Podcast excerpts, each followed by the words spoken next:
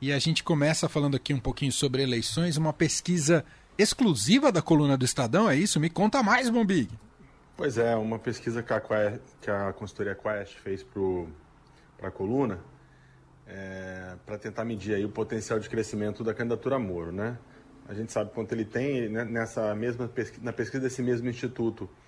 Semana passada ele bateu é, na casa dos 10, 11%, se isolou ali na terceira colocação.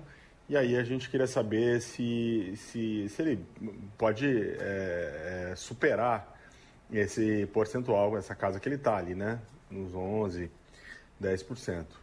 E aí o resultado é bastante interessante aqui. É, a forma como os pesquisadores é, entenderam aqui que daria para checar isso, né? Pelo menos para indicar, vamos dizer assim, foi é, fazer a seguinte pergunta, né? Para grupos de eleitores, você acha que o Sérgio Moro deveria ser ou não candidato a presidente? Então eles perguntaram é, para, para, eleitores do Lula, né? O sujeito na pergunta, na, na resposta diz: quem você vota? Lula. Aí pergunta: você acha que o Moro deveria ser candidato a presidente? E aí deu altíssimo nas eleitores do Lula, é, 55, acho que deu na casa de 50%. É, acham que, ele, que, o, que o Moro não deve ser, ser candidato. É a mesma coisa eleitor do Bolsonaro. Quando o entrevistado se declarava eleitor do Bolsonaro, perguntava: Você acha que o Moro deveria ser candidato? Não, também lá para cima. Muito alto uh, os eleitores do Bolsonaro rejeitando o Moro. Porém, entre os eleitores que não se identificavam nem com Bolsonaro e nem com Lula, é, 55% enxergavam a decisão de, de Moro é, se candidatar como presidente como uma decisão acertada. É um percentual alto, né? Então, 55% dos que não votam nem em Lula nem em Bolsonaro entendem que a decisão é acertada. Podem até não votar no Moro neste momento, mas entendem que a decisão é acertada. Ou seja, há um caminho aberto para, em algum momento, esse eleitor, né, que hoje está com o Ciro, está com Dória, ou com a Tebet, ou ainda não se decidiu, enfim, ele, em algum momento, ele, ele pode é, aderir aí à candidatura do Moro, o que elevaria esse percentual. Então tem um caminho sim para o Moro no grupo, do chamado grupo do nem nem, né? É o chamado grupo nem, nem Lula, nem Bolsonaro. É, é, é, um indicativo, mas um indicativo importante nesse momento. É, até porque essa última pesquisa, agora não lembro qual era o instituto, é, não sei se era para a Quest. era Quest. Era Quest, que ele tem uma rejeição alta, né, Bombig? É algo não, que ele vai ter que. É alta, é alta em todos, em todos os institutos. Uhum. Tem rejeição muito alta. Uhum. Uma rejeição ali batendo 60, 60. É, é, é, no nível do Bolsonaro, né? Depois vem a rejeição do Lula, que está lá, que é o. Depois desse, do, do Moro e do Bolsonaro, que são os mais rejeitados. Uh, o, o, João Dória também é bem rejeitado. O, o, Lula tem uma rejeição ali na casa dos 40, se eu não estou enganado e tal. É, é, por isso que, que essa forma de medir foi mais ou menos essa, né? É buscar no grupo dos que não rejeitam o Moro o potencial de voto nele, né? Então a, a, primeira pergunta era essa, né? Você acha que ele deve ser candidato ou não? Por exemplo, no grupo do, do, dos simpatizantes do Lula, os que responderam é, que votavam no Lula, 57% diziam que o Moro não deve ser candidato. E entre os que votavam, que, que declararam voto no Bolsonaro, 52% disseram que o Moro não deveria ser candidato. Ou seja, nesses dois, nessas duas pontas, né? Na ponta da direita com o Bolsonaro e na ponta da esquerda com o Lula, a rejeição do Moro é muito alta, está aqui em 57, 52. Agora, o interessante desse, desse recorte é quando você pergunta é, para o eleitor que não é nem, nem Lula e nem Bolsonaro, a decisão dele de se candidatar foi acertada? Foi. O que mostra que é uma rejeição melhor. Não, ele, ele, ele, ele deve se candidatar, a candidatura é interessante, ou seja, há uma porta aberta para ele crescer nesse eleitorado nem nem, que na verdade é o eleitorado que deve ser que está que, que tá sendo mais disputado hoje, né? É, eu não entendo que o, todo o voto do Lula deve estar consolidado nele, nem todo o voto do Bolsonaro está consolidado no Bolsonaro. Perfeito. Mas a gente sabe que há, que há um núcleo de, de, de eleitores muito fiéis do ex-presidente Lula, né? E, e neste momento alto, inclusive, e também é um núcleo muito fiel do Bolsonaro, porque assim já, já foi CPI, já foi pandemia, inflação, e ele não baixa é, de uma casa ali nas pesquisas que oscila entre 15 e 20, vai, 15 no, no mínimo e, e 25% no máximo de intenção de voto, né? É, então, é, é, é, é, os, os, pesquiseiros e marqueteiros entendem que vai ser difícil quebrar esse núcleo duro dos dois lados.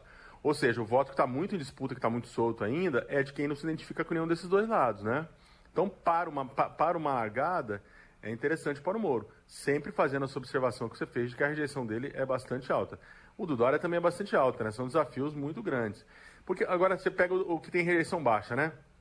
A Simone Tebet tem rejeição muito baixa, é, o Rodrigo Pacheco tem rejeição muito baixa, porém não consegue decolar nas pesquisas. É tão 1, 2%.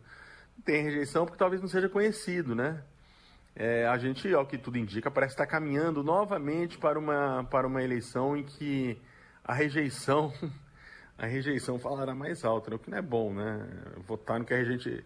Que o brasileiro não pode votar sempre no que ele rejeita menos, né? É. O ideal é que vote é, naquele que desperta mais esperança, que tem a melhor proposta, né?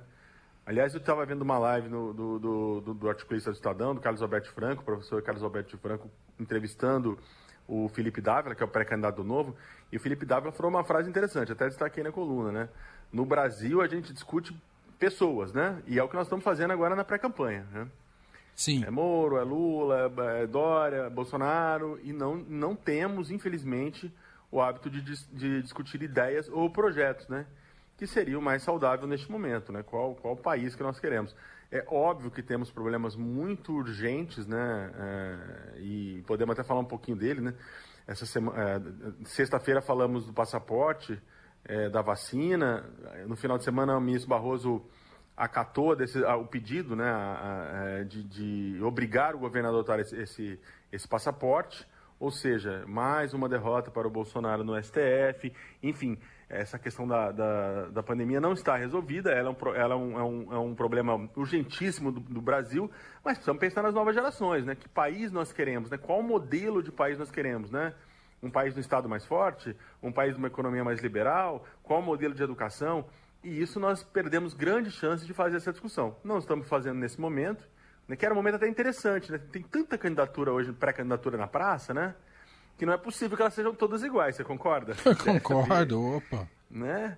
Só que a gente continua debatendo, debatendo nomes e não ideias, né? o, que é, o que é, sempre atrasa o, o processo de desenvolvimento de qualquer país. Total, tem toda razão. É, a cultura política nossa é muito personalista. Muito personalista, é. você tem toda a razão. A palavra é essa, é uma cultura política muito personalista, e ainda mais numa eleição com, com, com figuras tão, tão fortes, né? É é, não é uma, uma campanha de candidatos de baixo perfil, né? Principalmente os que estão que aí, Moro, é, Bolsonaro, Dória, Lula, são, são, são candidatos com uma personalidade bastante forte, né? Bastante midiáticos, né? Uhum.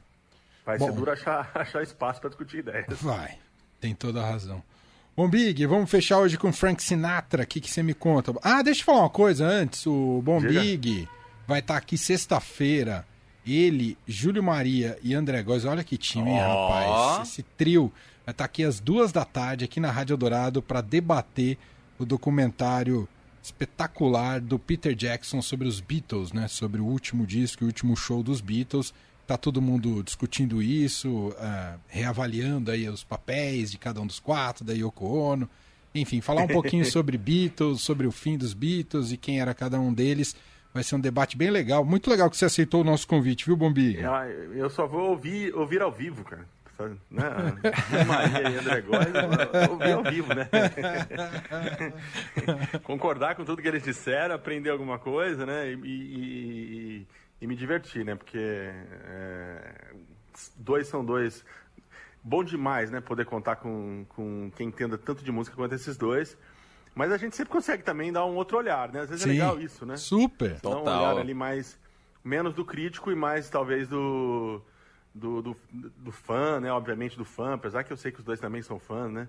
Mas mais do fã, ali, uma coisa que passa despercebida às vezes ao crítico, né? Tá muito, muito olhando.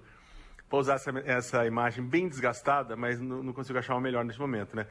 E, talvez eles olhem muito a árvore e a gente consegue dar uma olhadinha às vezes na floresta. É né? isso. é isso. É isso. Então, ó, Convite imperdível, viu, gente? Duas da tarde, Bombig, Júlio Maria, André Góes no Reserva Dourado Especial para falar sobre o doc, sobre os Beatles. Bombig, hoje Frank Sinatra? Foi, foi aniversário de nascimento do Sinatra. Nasceu em 12 de dezembro de 1915. Grande Frank Sinatra. E, e, deixo aqui também a minha, a minha homenagem a Monaco, né? Que nos deixou Verdade. nesse final de semana, grande sambista Monaco.